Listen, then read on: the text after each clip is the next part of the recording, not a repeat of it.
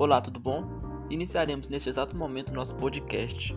Bem, vamos abordar o seguinte tema: Quarta República.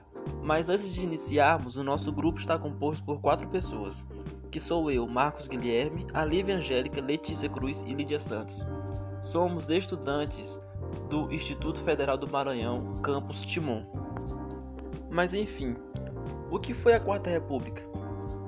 A Quarta República, também conhecida como República Populista e República de 46, foi um período iniciado em 1946 com a posse de Eurico Gaspar Dutra e finalizado com um golpe civil militar que deu início à ditadura militar.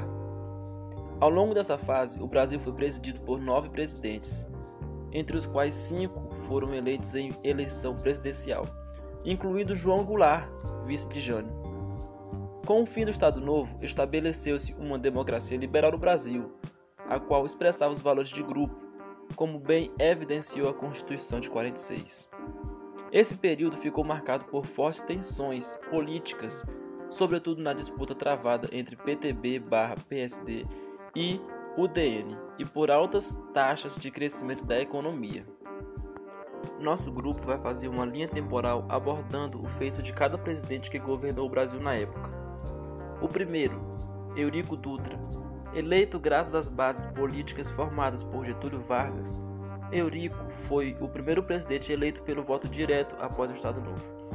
Empossado em 46, ele vivenciou as tensões e problemas que marcavam o desenvolvimento da Guerra Fria no cenário político internacional.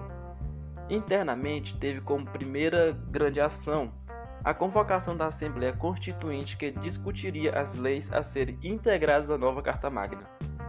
Oficializada em 1946, a nova Constituição brasileira determinava a autonomia entre os três poderes e a realização de eleições diretas para os cargos executivos e legislativos estaduais, municipais e federais.